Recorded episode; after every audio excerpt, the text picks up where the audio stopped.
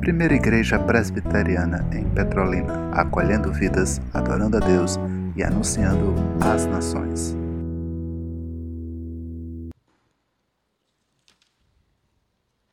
Meus irmãos e minhas irmãs amadas em Cristo Jesus, que o triuno e majestoso Deus, o Pai, o Filho e o Espírito Santo prossiga sendo amado, obedecido e glorificado.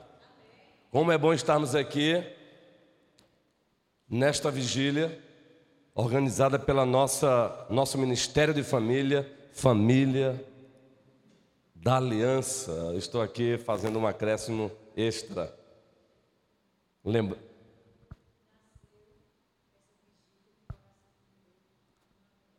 Vigília que nasceu no coração de Neu e Manuel e, e Manuel, Manuel, é a querida Tereza está aqui nos lembrando.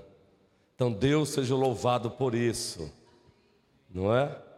Então, aqui estamos para essa nossa vigília, vigília da primeira igreja presbiteriana em Petrolina, organizada pelo nosso Ministério de Família. Deus seja louvado, que tem aí o Carlos e Tereza como membros diretores, temos aí o presbítero Manuel e Neuma, nós temos também o presbítero Adualdo e a querida auxiliadora que se encontra ausente em virtude de uma gripe ainda. Então, Deus seja louvado por isso. E o nosso tema, teremos vários temas aí sendo abordados, e o tema que os amados irmãos não é, apresentaram, o padrão de Deus para família. Maravilha. Esse tipo de tema faz o meu coração vibrar. Abramos a Bíblia Sagrada no Evangelho de Deus, o capítulo de Mateus, o Evangelho de Deus, segundo o apóstolo Mateus, o capítulo 19. Apenas o versículo 6. Esse é o versículo básico da nossa mensagem pastoral, presbiteral, episcopal.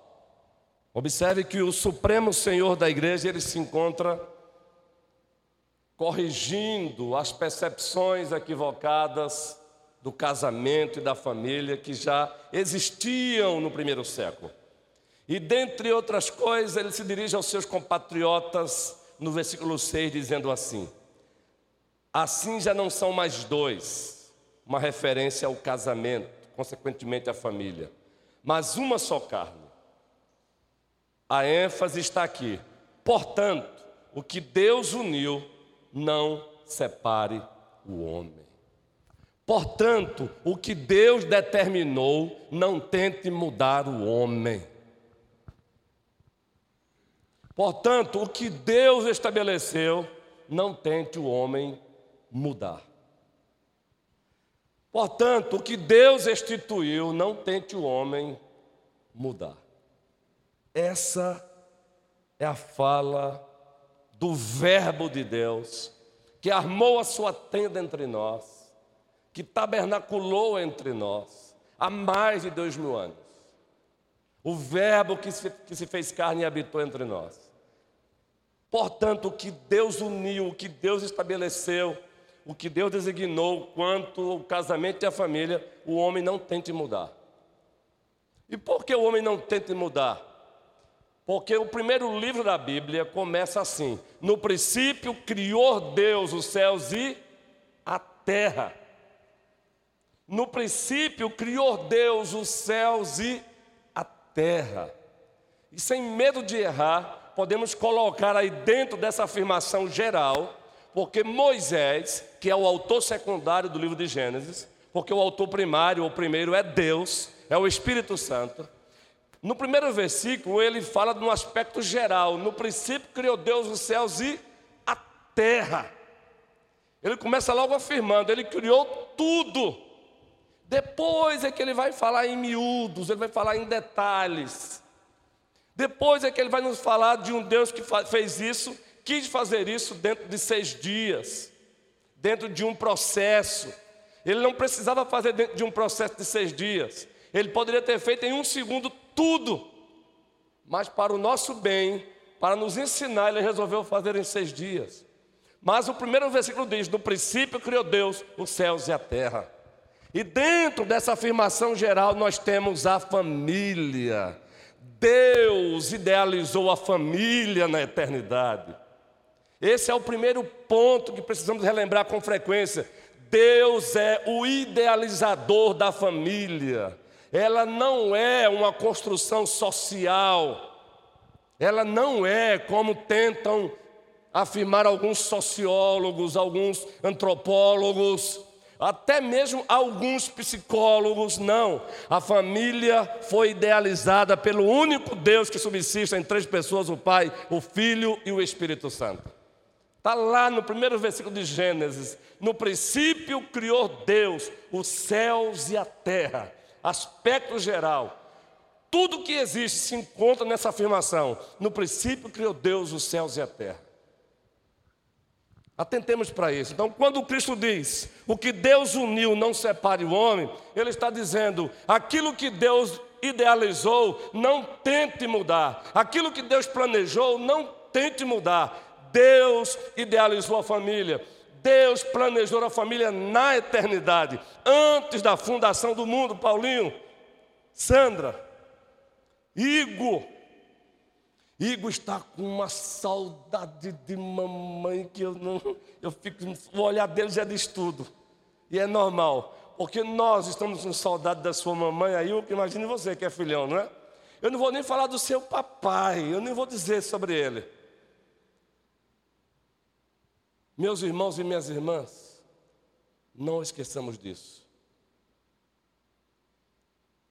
Não se deve mudar, não separa, não se separa o que Deus uniu, porque foi Ele que idealizou, foi Ele que planejou.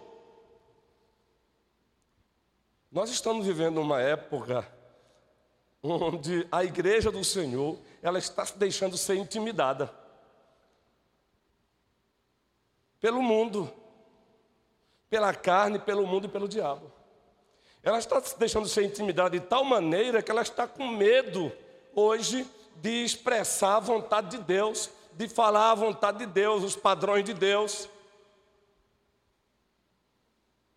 O padrão de Deus para a família não é o mundo que estabelece, não foi o mundo que estabeleceu, foi Deus, o Deus que a idealizou, o Deus que a planejou na eternidade.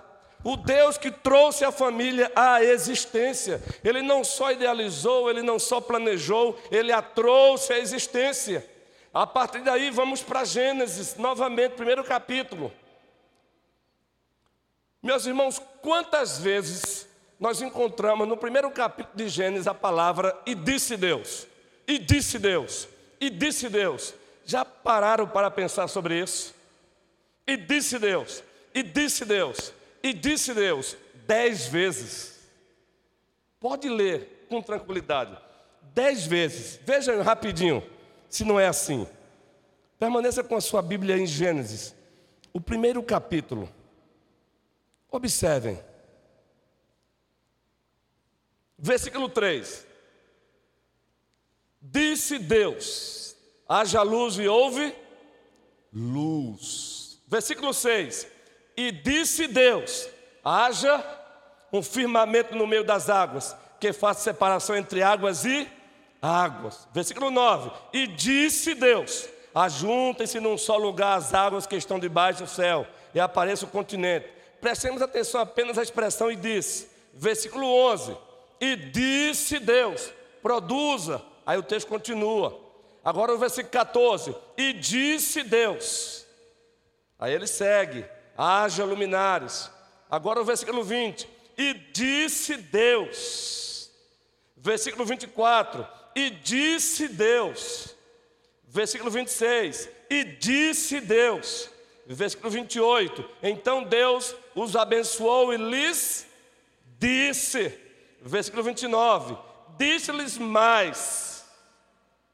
Dez vezes nós encontramos o único Deus que subsiste em três pessoas, Diácono Luciano, o Pai, o Filho e o Espírito Santo, dizendo: E disse Deus. Meus irmãos, Ele é a nossa autoridade máxima, presbítero Humberto, para dizer o que tem que ser. É Ele que chama A de A e B de B e ponto final, acabou. É Ele. Foi ele que disse como seria a família, como eu gostaria que fosse a família. Foi ele que a idealizou, foi ele que a planejou e foi ele que a trouxe à existência. E disse Deus, e disse Deus, e disse Deus, e disse Deus, e ele não fez consulta a ninguém a não ser ao seu próprio ser, a não ser as três pessoas que existem no seu ser: o Pai, o Filho e o Espírito Santo. Por isso, vamos encontrar em Gênesis, primeiro capítulo, versículo 26, ele dizendo: façamos, façamos, está no plural, já é uma referência à tripessoalidade de Deus. Façamos o homem a nossa imagem, conforme a nossa semelhança. Criou Deus o homem à sua imagem, a sua imagem o criou, homem e mulher os criou. Ele fez macho e fêmea. Ele quis que fosse assim macho e fêmea, para que em seguida recebesse a bênção da fertilidade, se multiplicassem. E aí, a família que ele idealizou, a família que ele planejou, agora viesse a existir. Homem e mulher, unindo-se em matrimônio, coabitando. Sexo é bênção de Deus. Sexo é bênção de Deus no casamento. Consequência disso, filhos, família porque disse Deus. Ele não só idealizou na eternidade, ele não só planejou a família na eternidade, mas também ele a trouxe à existência dizendo: e disse Deus. E o momento especial da criação está lá. Façamos o homem a nossa imagem, conforme a nossa semelhança. Aí vamos para o capítulo 2. O capítulo 2, Moisés, movido pelo Espírito Santo, ele entra em mais detalhes ainda. E ele vai dizer como Deus trouxe, a forma especial com a qual Deus trouxe a família à existência. Formou Deus o homem do pó da terra, soprou nas suas narinas e ele se tornou alma vivente. Em seguida, depois de criar o homem, o cabeça federal da humanidade, diz o texto sagrado que o próprio Deus disse: Não é bom que o homem esteja só. Em seguida, fez uma auxiliadora para ele. Tudo isso porque ele idealizou na eternidade. Tudo isso porque ele planejou na eternidade. E no tempo e no espaço ele disse dez vezes: Disse Deus, disse Deus, disse Deus, disse Deus, disse Deus. Meus irmãos, a palavra final para a família é a palavra do nosso Deus. Ponto. Se o mundo não gostar, é problema do mundo, que um dia vai comparecer diante dele. Eu quero chamar atenção para isso, porque estamos vivendo uma época tão difícil que até dentro das igrejas nós estamos, de certa forma, tendo pessoas assim que não querem ouvir mais o disse Deus, o disse Deus, o disse Deus. Elas querem que as suas opiniões prevaleçam. Elas querem que o que elas acham prevaleça. Não, não, não. Se no universo o disse Deus, o disse Deus, o disse Deus tem peso, muito mais peso tem que ter dentro da igreja. E disse Deus, e disse Deus, e disse Deus. Não é disse o pastor Luiz Onilson. O pastor Luiz Onilson é porta-voz daquele que e disse Deus, e disse Deus, e disse Deus. Deste púlpito aqui, a palavra final é essa: e disse Deus, e disse Deus, e disse Deus. Assim diz o Senhor, assim diz o Senhor. Quem tem ouvido, ouça e obedeça, se tem juízo. Padrão de Deus para a família. É o próprio Deus que tem a autoridade máxima para estabelecer. Porque Ele a idealizou, Ele a planejou, porque Ele trouxe a existência. Criando macho, criando fêmea. Abençoando com a fertilidade e ordenando a multiplicação. Multiplicai-vos e enchei-vos a terra. E eu sei que os próximos preletores desta vigília, porque graças a Deus fomos antecipadamente informados como ministro da palavra, como docente da igreja, vão tratar de assuntos mais específicos ainda e maravilhosos sobre a família. Deus seja louvado por isso. Por isso que estamos aqui dando o fundamento apenas. Meus irmãos, o padrão de Deus para a família nos é dado naquela que é o padrão de Deus para nós, a palavra, a Bíblia. A Bíblia é o padrão de Deus, não para a família, é o padrão de Deus para os indivíduos, é o padrão de Deus para o homem, é o padrão de Deus para a mulher, é o padrão de Deus para a família, é o padrão de Deus para a relação conjugal, é o padrão de Deus para a relação paternal, maternal, é a palavra. Segundo Timóteo capítulo 3, toda a palavra é inspirada por Deus, soprada por Deus, teopneustos é a palavra no original, teopneustos, soprada por Deus. O que Paulo está dizendo é: a palavra ela é de Deus, ela procede de Deus, é palavra divina. Toda a palavra de Deus ela é útil para, ela é útil para a família. A palavra é padrão de Deus para a família. Mas falando em miúdos, precisamos relembrar aqui, no plural, alguns padrões de Deus para a família. Já dissemos que ele a idealizou, André, ele a planejou, ele prescreveu como a família deve ser e ele a trouxe à existência. Então vamos relembrar alguns padrões, agora falando no plural.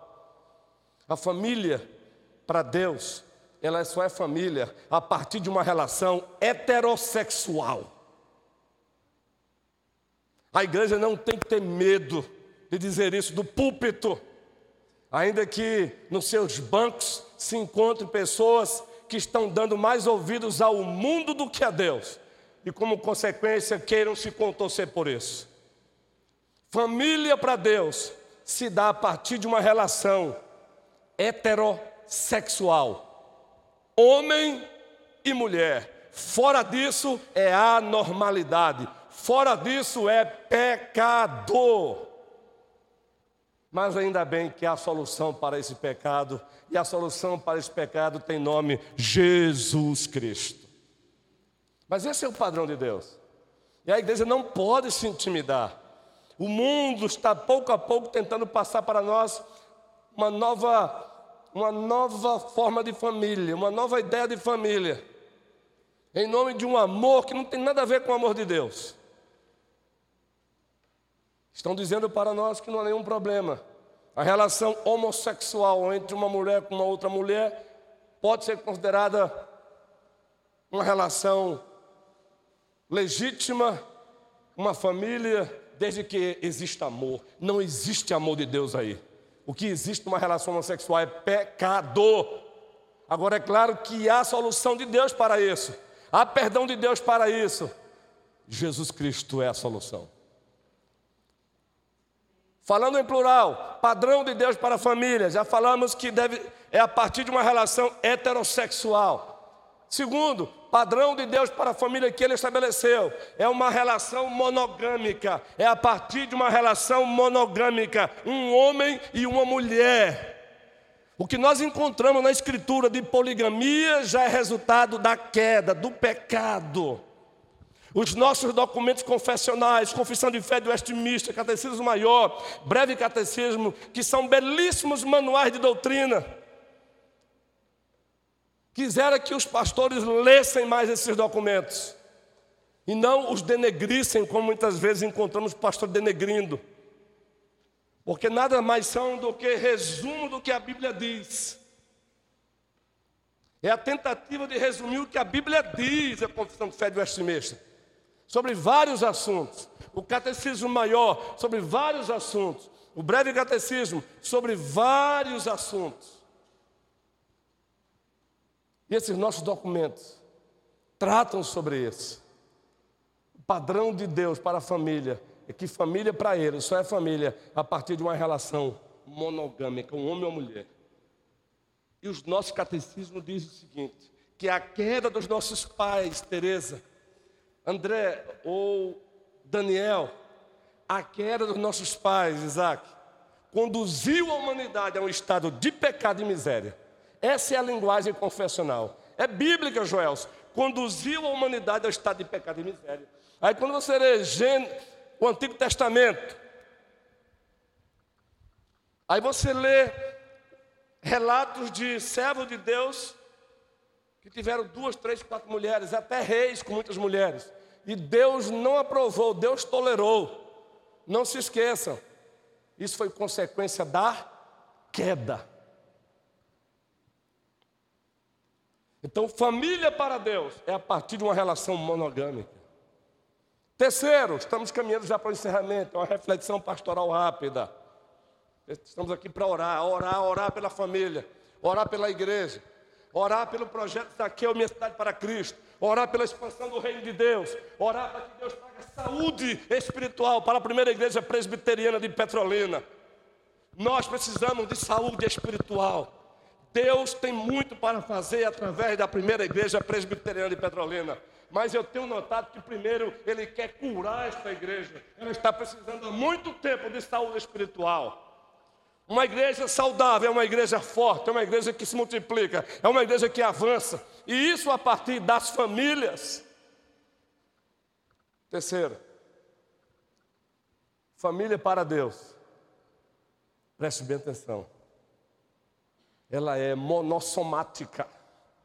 Deixará o pai, deixará o seu pai e a sua mãe, se unirá à sua mulher, e ambos se tornarão uma só é monossomático. Dois em um e um em. E essa soma é de complementarismo. Não é igualitarismo. O feminismo que diz lutar pela mulher está aí destruindo a mulher, tentando aí defender uma tal de igualdade homem e mulher. Então faz o seguinte: bota uma luta de boxe entre Mike Tyson no seu auge e uma mulher no seu auge, quem vai cair? Queridos, foi Deus que fez a própria anatomia de homem para ser o braço forte da mulher. Foi Deus que fez a mulher com a sua feminilidade maravilhosa, especial. Aí chega o feminismo aí tentando dizer para a mulher que ela tem que buscar igualdade. Igualdade em algumas coisas, em outras não, não é? Ninguém quer, nenhuma mulher quer carregar saco de cimento, não é? E nós não queremos que elas carreguem, porque saco de cimento é para macho, homem carregar, porque Deus fez o homem com essa anatomia. Então é monossomático, é o homem como cabeça e a mulher como auxiliadora. Ora, vocês já ouviram isso há muito tempo, os pastores tentando ilustrar, dizendo que Deus não fez o homem do calcanhar, para que a mulher não fosse uma escrava, não é? Mas também não fez ela de onde? Da cabeça. Fez ela da costela. Por isso alguns pastores dizem que não atrás de um grande homem, mas ao lado de um grande homem existe uma grande mulher. Ao lado de um grande homem existe uma grande mulher. É complementarismo, é soma. Monossomático, esse é o padrão de Deus. Aí o mundo fica aí tentando inflamar as mulheres para buscar um certo igualitarismo. Ao ponto de Marta reclamar porque o salário dela não é igual ao de Neymar. Não vai ser nunca, porque jamais ela vai jogar como Neymar. É preciso destacar isso. Jamais ela vai saber jogar como Neymar, como Messi, porque Deus fez ela mulher. Jamais. É simples. O mercado não permite isso. Mas o feminismo fica iludindo as mulheres aí, dizendo que estão lutando por elas, estão não. Queridos, o padrão de Deus honra a mulher no casamento, na família, com complementarismo. Um homem que é homem, ele é protetor da sua esposa. Um homem que é homem, a mulher se sente perto dele protegida. É ele que abre a porta e diz: Pois não, cidadão, o que, é que você quer aqui? Não como expressão de machismo, mas de liderança. Já viu aquela cena de no supermercado um outro cidadão de repente passar e gritar com uma mulher e de repente enquanto ela está sozinha o cara é um machão, mas de repente chega o marido, algum problema aí meu querido? E o cara já muda o tom? Porque Deus fez isso macho e fêmea no casamento é monossomático. Esse é o padrão de Deus. Então, jovens, não caiam nessa conversa do feminismo e nem do machismo. Tem um monte de homem aí interpretando erradamente o que é ser homem. Nós temos muito, uma literatura muito boa sobre masculinidade bíblica e sobre feminilidade bíblica. Aguardem, porque tem série nesse assunto aqui para a igreja. Mas vamos com calma. Doses homeopáticas, doses na medida. Agora, chamar de dose na medida não é por covardia deixar de dizer disse Deus, disse Deus, disse Deus, disse Deus, e quem é de Deus que ouça Deus dizendo disse Deus, disse Deus, disse Deus e ponto. Quarto lugar e último, ou melhor, penúltimo, padrão de Deus para a família é a partir de uma relação conjugal indissolúvel. Infelizmente, o índice de divórcios dentro das próprias igrejas é gritante. Dentro da própria igreja no Brasil e no mundo é gritante. Está quase que igual ao mundo. Sabe por quê? Porque não estão mais atentando para o padrão de Deus. Não estão mais atentando para o padrão de Deus. O índice de divórcios, ó. E agora é moda incompatibilidade de de quê? Gênero. Não dá mais. E outros dizem: "Ah, Deus fez a gente para ser feliz. Como eu não estou sendo feliz nesse casamento, eu vou buscar a felicidade de um outro." Nunca vai ser. Porque ele não mandou que eu casasse para eu ser feliz, mas para eu fazer alguém feliz. E quem casou comigo, se casou comigo com essa ideia, então ambos seremos felizes porque eu casei com Gerene para fazê-la feliz. Gerene casou comigo para me fazer feliz. Mas acima de tudo, casamos acima de tudo para a glória de Deus. Para a glória de Deus. Isso significa que até nas oscilações sexuais, porque tem, vamos continuar juntinhos, mesmo quando mais não mais existir. Aqueles hormônios são necessários para uma boa relação sexual. Ou vocês acham que é sempre perfeito o ano inteiro? É não. Tem aquele mês, tem aquele mês, tem aquele dia que nem ela quer, nem você quer, mas estamos juntinhos ali, porque existimos para a glória de Deus. Para a glória de Deus.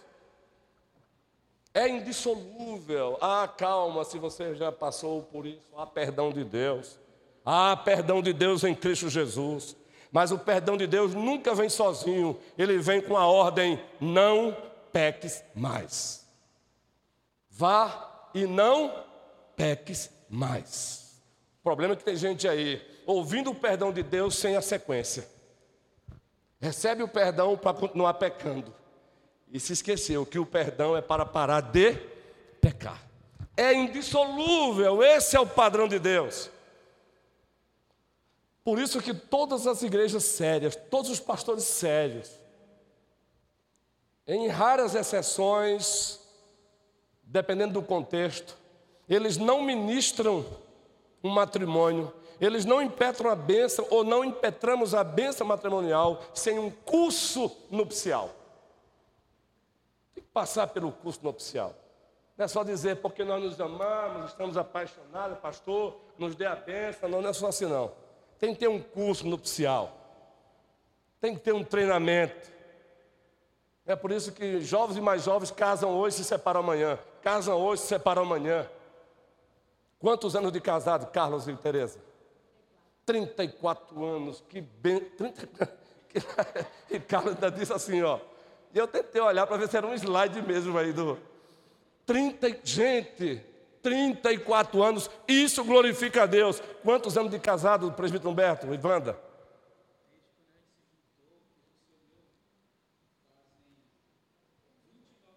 29 anos de casados, que bênção. Presbítero Aldo.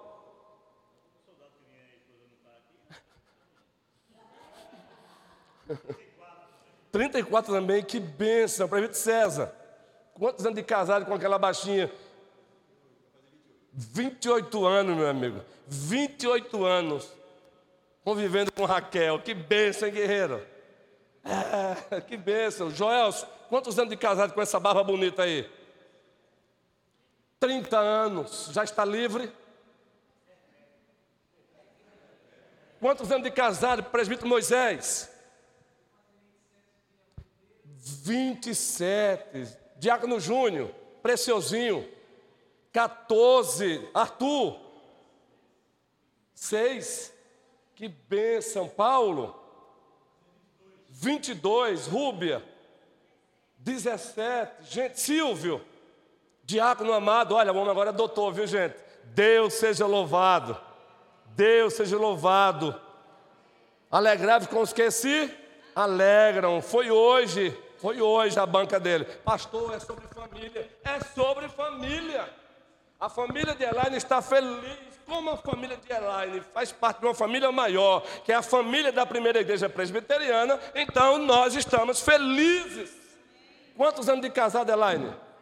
17. Olha que Paulinho, querido Paulinho, Paulinho e, e, e, e Sandra, gente, cada um com seu perfil, hein? Paulinho agitado e Sandra tão quietinha, não é tão. Isso é impressionante isso. Quantos anos, Paulinho? 30. André, quantos anos? 11. Diaconciano?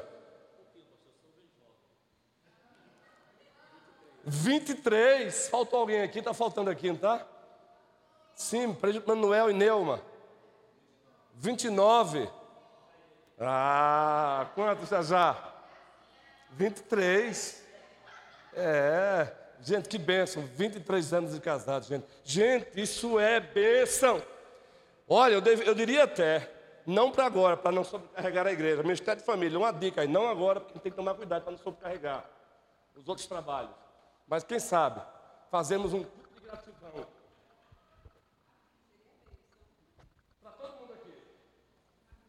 agradecendo a Deus pelos muitos anos de casados e convidando outros casais, até não crentes, para assistirem isso. Isso também é ponte evangelística. Ei, se eu já tinha um coração batendo forte, meu irmão, depois desse congresso agora, ele está triplicado. Colocaram em mim, injetaram em mim uma, uma, uma, uma injeção de adrenalina aqui, chamada missões, glória de Deus, que. Então vamos que vamos. Vamos que vamos. Faltou alguém aqui, eu não quero deixar de perguntar a ninguém não. Fátima, 22. Gracinha, gracinha, florzinha. Fofinha, fofinha, fofinha. 34 anos. Não é dádiva de Deus isso, gente? Garotada, ouça isso. Bom casar um dia. Casamento é indissolúvel, porque ele é um pacto, aí é assunto para outros, outras vigílias que teremos. Vera Cabral, olha, levantou a mãozinha, isso. Eita, que bem, 43 aninhos de casado, gente. Que data do Senhor. Presbítero Jorge também tem um tempão, hein? Um Magali? Tem um tempão. Então Deus seja louvado. É indissolúvel. E para encerrar, gente, o casamento, ele é, é preste bem atenção, a família para Deus, ela é multiplicadora, pactual. Ela existe para ser uma multiplicadora do pacto. Esse é o casamento.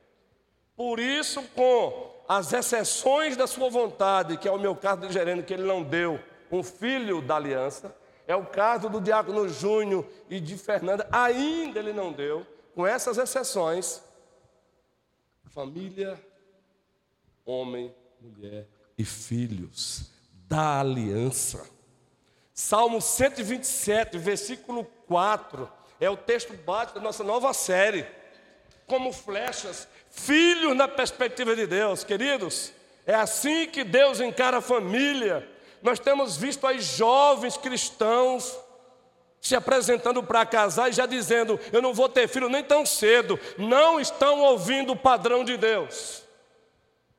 Eu não estou aqui dizendo que não deva ter planejamento, mas essa conversa que não vão casar e não vão ter filho nem tão cedo, que vão curtir a vida, que curtição é essa? Tente curtir a vida fora do padrão de Deus e vocês vão ver Eu não estou dizendo que, que não tinha que ter planejamento. Ei, pastor, e o senhor? 23 anos não tem filho, porque ele não me deu. São 23 anos esperando. Mas já estamos também resolvidos, porque ele tem nos dado muitos filhos espirituais. Já estamos resolvidos. Não temos mais esse problema. Mas se amanhã Sara engravidar, não é já já? Ela já está acostumada com isso. Se amanhã Sara engravidar, amém. Vamos comemorar aqui. Não é? Abraão está aqui. Abraão está aqui, gente. Olha, tração nas quatro rodas, viu?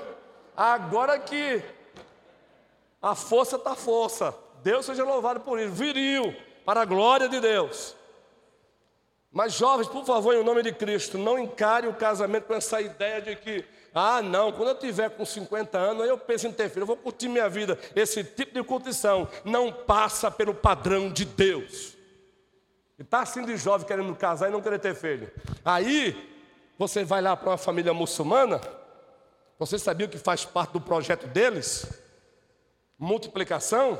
Você sabia que o mundo está sendo tomado pelos muçulmanos, sabe por quê? crescimento biológico. E vocês sabiam que Deus também planejou o crescimento biológico da igreja? Através dos filhos da aliança. Por isso temos que incentivar com carinho, é claro. Com carinho. Daniel, claro que tinha planejamento, Daniel. Mas em o nome de Cristo, não, não abraça essa ideia de que eu vou casar daqui a 500 anos e vou ter filho. Não, não, não, não. Queremos ver Daniel aqui na primeira, queremos ver ele casado com planejamento, mas com dois, três filhos da aliança para a glória de Deus. Tiago, ei, pensei que ia esquecer de você, Tiago. Ah, não, Tiago. Tem que ser assim. Então, meus irmãos, esse é o padrão de Deus. O que Deus uniu, não separe o homem. O que Deus estabeleceu, não tente mudar. Queridos, como primeira igreja presbiteriana Petrolina, nós estamos aqui para agradar a Deus. Entenda, nós estamos aqui para agradar o nosso Deus. Não tenhamos medo de agradar a Deus. E só tem um caminho para agradá-lo: continuar seguindo o padrão dele. É Ele quem determina o que é normal e não o mundo. Que o Senhor nos abençoe. Que o Senhor nos ajude. E devolvo a fala para o nosso liturgo da noite, o presbítero Adoaldo. E tem mais bênção para nós nesta noite, viu?